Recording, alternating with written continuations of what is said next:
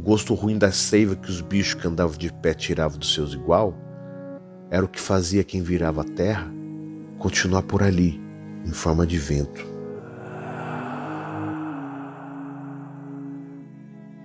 Você tem medo de quê? Assombrações são fenômenos humanos ou paranormais?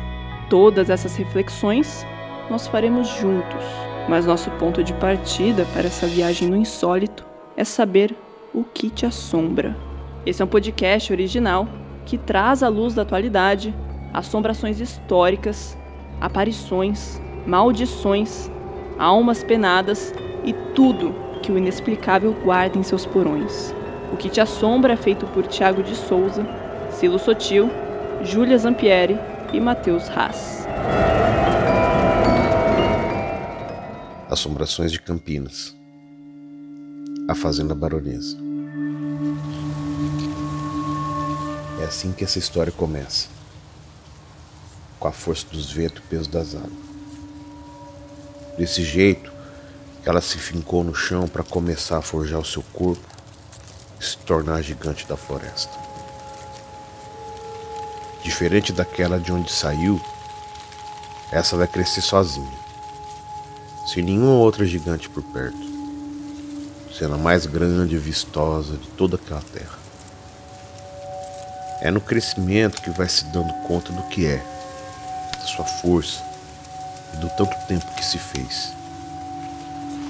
Foi no desdobro do primeiro galho que viu que ainda não tinha avistado primeiro bicho que não andava do jeito que a maioria andava. E nem avoava do jeito que os pequeninos avoavam. Gostou dele porque se aconchegou em sua raiz e pareceu descansar como nenhum outro. Tinha parte dele que era igual da dos pequeninos que avoavam, mas nem todos tinham. Só um ou outro, e começou a aprender que aquilo, só os gigantes entre eles, assim que nem ela tinha privilégio de ter. Passou a sentir saudade dos outros bichos que faziam companhia a ela. Porque os bichos mais novos que andam em pé assustavam o resto dos bichos. Sentia no cheiro que os pequeninos faziam um jeito de sair voando dali, com medo de cair com as coisas que os bichos que andam em pé teimavam jogar neles. E quando acertava os pequeninos que avoava, Aí não conseguia mais voar. E aí dava para ver a seiva deles, com a mesma cor da terra, e se confundia e voltava para ela, de onde tudo e todas as coisas surgiram. A cada sol que se fazia presente na escuridão e Kitibá. Era assim que os bichos que andam de pé a chamavam porque parecia ter precisão de dar jeito de chamar as coisas que existiam. Que foi que se apercebendo que os bichos que andavam de pé também se fazia maior em quantidade.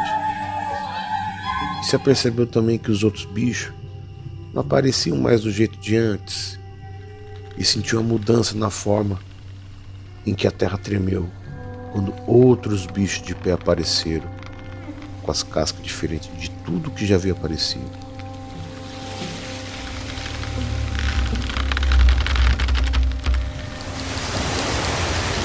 Esses que chegavam agora fazia mais barulho, fazia mais cheiro, não tinha raiz, tinha outras coisas para tocar a terra e fazia trazer o calor que ficava pendurado em cima para fazer calor perto de tudo também. Precisou que muitas folhas caíssem e muitas outras aparecessem em seus galhos para entender o que os bichos que andavam de pé sem raiz faziam. Itibá nunca vi os pequenos que avoa fazer escorrer seiva cor de terra de um outro pequenino que avoa. E Kitibá nunca tinha visto os bichos que morde arranha devolver um outro que morde arranha para a terra. Via ela tomando conta dos outros bichos menor e via a transformação nela acontecer. Podia ver que na seiva dela corria parte da terra de onde veio para se fazer grande e continuar sua semente. E Kitibá Demorou mais tantas folhas cair, para as tantas outras folhas ressurgir, para entender que os bichos de pé cheios de casca e sem raiz tinha a precisão de espantar tudo que vivia na terra que ele sonhava ser deles. Até outros bichos que andavam de pé com raiz também. E Kitibá sentia que ficava cada vez mais próxima de voltar para a terra toda vez que as outras gigantes findavam em silêncio e não conseguiam mais brincar com a chuva. Sentia mais próxima de voltar para a terra toda vez que via a casca das que arranha e morde nos galhos dos bichos que andavam de pé. E Kitibá podia ver o vento dos bichos que voltava para a terra, correndo com a dor de ter o seu tronco invertido em seiva, antes do tempo que a terra tinha prometido para eles. Quando isso acontecia, via que a vontade de terminar o que o bicho que andava de pé interrompeu fazia com que continuasse por ali em forma de vento, em cima das suas raízes e Kitibá podia sentir as tantas seivas derramadas, as suas raízes e o seu gosto ruim de não querer estar ali. O gosto ruim da seiva que os bichos que andavam de pé tiravam dos seus igual era o que fazia quem virava a terra continuar por ali, em forma de vento. Os barulhos, as coisas amarradas nos seus galhos, que fazia parecer barulho de rio, as tantas batidas de cipó é que fazia rugido de quanto estava vivo. Agora ia mais longe para tentar alcançar os que tinham plantado tanta dor em suas cascas. Kitibá sentia suas cascas carregadas de tanta água que os bichos que andavam de pé derramavam antes de virar vento. Foi aí que descobriu a palavra dor. O sem raiz batia com cipó as cascas mais escuras dos que tinha raiz. Tinha vez que dormiam de tanta ciposada que levavam. Tinha vez até que virava vento. E quando isso acontecia, a maioria ficava ali, grudados nas cascas de kitibá, e ficava tentando morder e arranhar os sem raiz que voltavam para suas tocas sem saber que tinha tanta dor enraizada na terra que eles manchavam com a seiva dos seus iguais. De vez em quando, um ou outro, em forma de vento, corria para as tocas do sem raiz para fazer barulho e tentar machucar suas cascas. Dava para ouvir os uivos do sem raiz de longe. Muitas das vezes, quem desgrudava das cascas de Kitipá não voltava mais. Alguns viravam sol, outros ficavam junto na mata ou nas tocas junto com sem raiz, sempre tentando bater com o cipó ou arranhar com seus galhos. Às vezes, quem ainda andava na terra conseguia ver os que viraram vento. E aí que Tibá aprendeu a palavra medo. Medo era quando as cascas de quem ainda andava na terra virava espinho. E uivava, e saía correndo, e tinha vez que não dormia e dava para ver que ficava todo cheio dos espinhos com os ventos soprando em volta querendo devolver castigo. O medo foi ficando mais grande com o tempo. E com ele as tocas também foram aparecendo e tomando lugar das tantas irmãs de terra de Pitibá.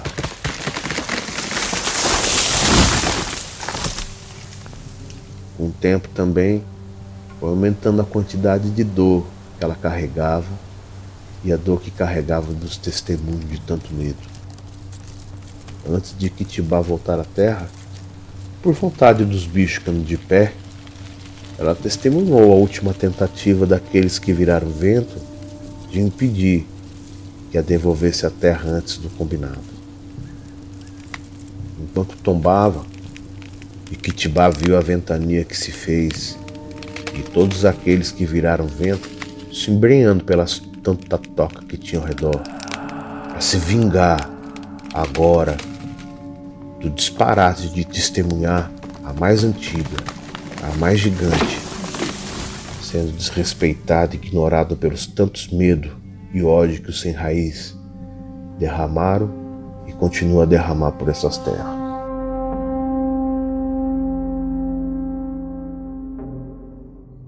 Salve, salve, meus lindos e minha linda. Salve! Vila Zampieri, Tiago de Souza e Matheus Raz. Salve. Olha, antes desse bate-papo começar, eu preciso esclarecer Explicar. alguns signos aí, né? Por favor. Pelo Que menos, história pelo, menos, pelo menos o tipo de entorpecente que você tomou pra escrever a história. Explica pra gente aí. Explica os É elementos da oxigênio. história, assim, para o nosso público entender. O chá de fita, o chá de fita que você tomou era de que filme? Pô, é, de volta pro futuro. Nossa, tem gente que toma essas paradas. Olha, então assim, ó.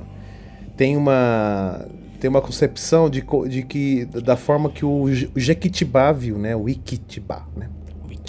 Viu a, a chegada dos brancos, né? O primeiro índio e com os brancos os negros escravizados, enfim, né? A história é que as casas que se construíram e até hoje se ouvem assombrações ainda, barulho de corrente, lamento dos negros, né, que foram torturados ao- ao- aos pés do, do, do Jequitibá, desse Jequitibá aí. Então a história, todas as referências, né, por exemplo, do corpo do homem, né, do bicho que anda de pé, que é o homem, né, do bicho que voa, que é o passarinho, né? Todas as referências, o galho, que é o braço, a raiz, que é o pé, né? a casca, que é a pele, a seiva é o sangue. Então todos esses signos as- é o vocabulário que uma árvore teria para descrever tudo que aconteceu durante muito tempo, porque o Jequitibá ele é centenário, né? Ele dura é o ser vivo mais antigo, junto com o sequoia também, mas o Jequitibá O que é Sarney próprio também. da- O Sarney também é. Veio do... Niemeyer. Sarney, o E não podemos esquecer do Kate Richards, né? Kate Richards junto com o Jequitibá. E Rainha da Inglaterra. Fechou. Rainha da. Inglaterra aí? é mais velha. O Jequitibá é, é a Rainha da Inglaterra batizou o, Je, o Jequitibá. É, Ela é. que Plantou primeiro. o Dele. É madrinha dele. E aí o que virava vento e, que ficava grudado às cascas do, do Jequitibá eram os espíritos que ficaram ali, né? Atormentados pela forma em que foi interrompida o trato que cada um tinha com a terra, né? Então quando era a- quando esse trato com a terra era interrompido pelo branco que andava com casca na raiz, né, que não tocava a terra porque era o único que tinha calçado, né, era o branco. Então eu, consegui- eu tentei diferenciar isso, né, o branco do negro, do índio, né. O índio tinha a, a casca dos pequeninos que voava, que usava pena, né. O negro que tinha raiz, que tocava a terra mesmo, e o e o que não tinha raiz, que era o branco, porque ele usava alguma coisa que encobria a raiz dele, né. Aí tem um lirismo em cima disso, né, do, do cara que não tem raiz, né. Sim. Justamente o cara que não tinha. O bicho de pé que não tinha raiz era, o- era o único que. Não tem raiz com a terra, né? Não tem relação com a Terra. E que achava que a, que a terra era dele. E fez o que fez, né? Destruiu, matou os outros jequitibás, né? Trouxe Incrível. o fogo, né? Queimou tudo, enfim. Era, teve esse lirismo nessa brincadeira e tudo. Perfeito. Ficou muito poético, parabéns. O fato todo é que essas assombrações, elas ainda permanecem, né? As pessoas veem e ouvem essas assombrações. Nos Não, não, condomínios que surgiram nesse, nesse terreiro, né? A Fazenda Baronesa, é, ela é assombrada. É, o- A origem da... A origem do o que você fez, na verdade, você fez um desdobramento. Você desdobrou uma, um fato que é real, que são os avistamentos da Fazenda Baronesa, que, que isso é reportado a exaustão como um dos locais. É, é, é, eu não falo mal assombrado, porque a gente não sabe qual que é o tipo de assombro que tem lá. Uma das maiores fazendas escravagistas. É esse o assombro pra mim, que é, assim, é o que fizeram lá, Sim. é o, o que tem de Imagina o quanto tortura. Exatamente, é de dor e a tortura e a exploração, enfim, toda a maldade que decorre daí. Então não dá pra falar que o que assombra hoje lá são coisas piores do que o que, que se exercia com legitimidade, com legalidade na fazenda, né? Porque Sim. vamos lembrar que isso tudo era legal, legal no Sim. sentido legislativo, né? Uhum. As pessoas podiam ter, possuir outras pessoas como propriedade e podiam fazer com elas toda a sorte de atrocidades que a gente está acostumado a ver ainda e às vezes a gente esquece e gosta de debater essa grande balela sobre a escravidão no Brasil. Alguns psicopatas gostam de revisitar isso, tentando ignorar os piores fatos que aconteceram naquela época, tentando normalizar, querendo usar argumentos imbecis para justificar essa tragédia, esse genocídio que houve no nosso país e que a gente tem tanta dificuldade de assumir. E eu acho que é interessante dessa, desse jeito que o Silo falou é que ele coloca como protagonista da história, do conto, é o Jequitibá que narra principalmente a passagem do branco por ali e, e tudo que ele e tudo que ele traz de ruim com ele mas de que ele coloca como vítima também tudo que está à volta. Então é óbvio, o que desde o início, desde sua origem, né, desde a, das primeiras ocupações, como a gente devastou, como a gente sem menor educação, sem o menor pudor, o branco foi ocupando tudo de forma tão e estúpida. continua, né? E continua ah. desse mesmo jeito, cara. Todo lugar. Por isso que a, por isso que a gente, por isso que a gente é assombrado, né? E na realidade, o, o início disso tudo é o próprio fim. Porque quando a, o Jequitibá ele é, ele é derrubado, né, para a construção de, da casa, dos condomínios e tal, que hoje existem, é, ele, ele vê o vento, né, os espíritos que estavam colados na casca dele, perderem a morada. Uhum. Então eles vão para essas casas e vão para assombrar essas casas. Uhum. Perpetuar essa dor, perpetuar, Perfeito. né? Então, a ideia Para que isso não seja é, esquecido, né, de verdade. É. Então, cada casa lá carrega um pouco da culpa também de ter derrubado, de ter, né, de ter ocupado um lugar que que no final das contas é, é do, do, desse ancião, né, do Jequitibá que está lá há muito tempo, né? E que é o que acontece, é. a gente não Que na verdade não, não, é nem, não é nem que é como uma ideia de pertencimento, né? Não é nem que é como uma ideia de propriedade, é como uma ideia de pertencimento. Exato. Aquilo é tudo de alguma aquilo não é de ninguém e ao mesmo tempo aquilo uhum. é de uhum. todo mundo e todo mundo vive numa simbiose bacana, até que vem um arrombado e marca e fala: "Bom, isso aqui a partir de hoje é meu". E a gente vai limpar essa parada. Muito interessante a gente pensar é, que por mais que a gente tente esquecer, por mais que a gente tente apagar da nossa história, construir algo por cima, sempre vai estar tá lá, porque como o Silo muito bem trouxe na história, o símbolo da raiz. A árvore que estava lá enraizada viu tudo acontecer. E eu acho que a grande imagem da história da Fazenda Baronesa é a de escravos sendo chicoteados até a morte em volta daquela árvore. Então a árvore, a raiz, viu tudo e viu sangue se derramado naquela terra. E aquilo vai ficar na, na raiz da terra da nossa história, entendeu? Eu acho que esse é o grande símbolo. Então não adianta o tempo que passe, as outras histórias que a gente tente contar por cima, aquilo tá lá e marcou a nossa história. Sim, Sim. é legal. E falando, é e falando de uma grande, de uma grande fazenda, uma das principais fazendas escravagistas da região, quanto sangue não escorreu naquela terra? Né? Sim. Não, é de tudo, né? Não é só. E assim, é óbvio que é o que marca muito a, a escravidão. Quanta seiva como, também, né? Mas quantos, é. quanto, quanto de natureza e até hoje, é. né? Quer dizer, a gente está falando de um recorte histórico aí de um período que foi grande, que foi muito terrível, mas até hoje, né? Quer dizer, quantos lugares que eles quantos lugares que não foram apropriados. E esse é um debate ainda, e esse é um debate muito presente, porque do mesmo jeito que um monte de gente tem do mesmo jeito que um monte de gente não tem onde morar, como as almas ficaram depois que derrubaram o Jequitibá, você tem Sim. um monte, de, um monte de gente construindo propriedade, propriedade cara, que é para ninguém ocupar, casas enormes para poucas pessoas, muitos imóveis para pouquíssimos proprietários e ao mesmo tempo tantas ah. pessoas sem ter onde morar. É, é uma, Sim. eu acho que o final, o final do, da história com a queda do Jequitibá traz uma metáfora muito interessante, que é essa, de que quer dizer, você vai derrubar mesmo para um monte de gente ficar desocupada, para um monte de gente não ter onde é. viver, é. para um monte de alma não ter onde viver, para um monte de história Chega num grande de problema contada. atual que a gente tem, que é a especulação que é imobiliária, que destrói os lugares, cara. Tudo, né? Assim, é... a sociedade ainda não sacou que precisa negociar melhor a ocupação de alguns lugares, né? Lógico que tem gente que já está alertando para isso, mas você vê que esse é um problema, vou usar uma, usar uma figura do Silo, enraizado em nossa sociedade. Sim, Cara, e a pandemia nos mostra cada vez mais isso também, né? Nos mostrou com mais força a quantidade de alma, né? Perdida por aí, pedindo um pouco de comida, um, um, um trocado no semáforo, né? Dormindo aí é, é isso, né? é a mesma e, coisa. Além, né? E além de escancarar É essa face, coisa. escancarou a outra face, né, cara? Que é o quanto as pessoas não pensam no próximo, né? não cuidam do É louco. próximo, né? É. Então, Aí, eu- agora, agora um elogio aqui para o nosso, pro nosso Ewok maravilhoso.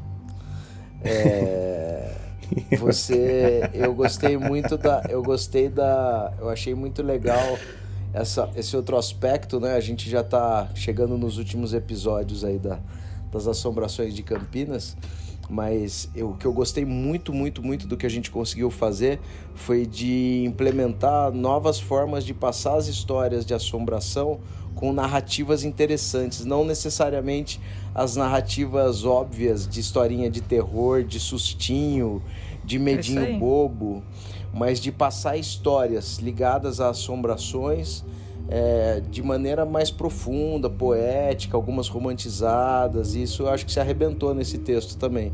sim. Essa, Muito essa, essa, essa ideia da gente transmitir história de assombração pela, pelo mecanismo que ela foi quase que inventada, né? que é pela oralidade. É, a gente ref- refinar essa, essa mensagem é muito legal. Eu acho que você conseguiu fazer isso muito bem. Muito obrigado, mas também devo aqui a, a essa, essa possibilidade pelo, pela iniciativa do projeto do meu querido Tiago. E o nome mesmo leva a isso, né? Então o nome ensejou esse, essa, essa experiência, né? Essa, esse formato. É, é cada história ser contada de uma forma diferente, porque o que, que é, o que te assombra, né? Aham. O o próprio nome ele enseja esse, esse, essa iniciativa, né? Da gente tocar e, e contar de forma diversificada para justamente manter essa questão em, em voga, né? O que, o que, que é o que, que é assombração, né? O que, que te assombra na realidade, né? A gente nunca mais vai deixar as assombrações morrerem. É isso. Elas vão morrer Vamos respeitá-las. vai. Porque o que assombra a gente já tá ao nosso redor, né? É isso aí. É Exato, isso, só sair, Exatamente. porta fora. É isso aí. Exato, é exatamente. Né? É isso, meus lindos. Então tá bom, Eu gente. É, é foi, foi mais, uma, mais uma delícia, mais uma coisa gostosa, um encontro maravilhoso. Obrigado a todos. Comentem se vocês tiverem alguns relatos aí também para colocar pra gente, pra gente contar do nosso jeito. Isso, a- eu acho que a gente encerrando, o, a- encerrando essa fase de Campinas, a gente podia fazer um. Ia falar happy end, mas não é, né? Happy end é outra coisa. É um. Grande after final. hour. Compilado. Pode ser mal interpretado. After hour. Um after, After hour. hour. Ah, um after. Pra gente ter umas histórias da galera e a gente poder contar, contar as histórias da galera, que eu acho que seria muito legal. A gente pegar Vamos. algumas do pessoal. O pessoal quer contar os seus casos próprios, então acho que seria um fechamento muito legal aí do nosso É da nossa aí. primeira temporada de Assombrações de Campinas.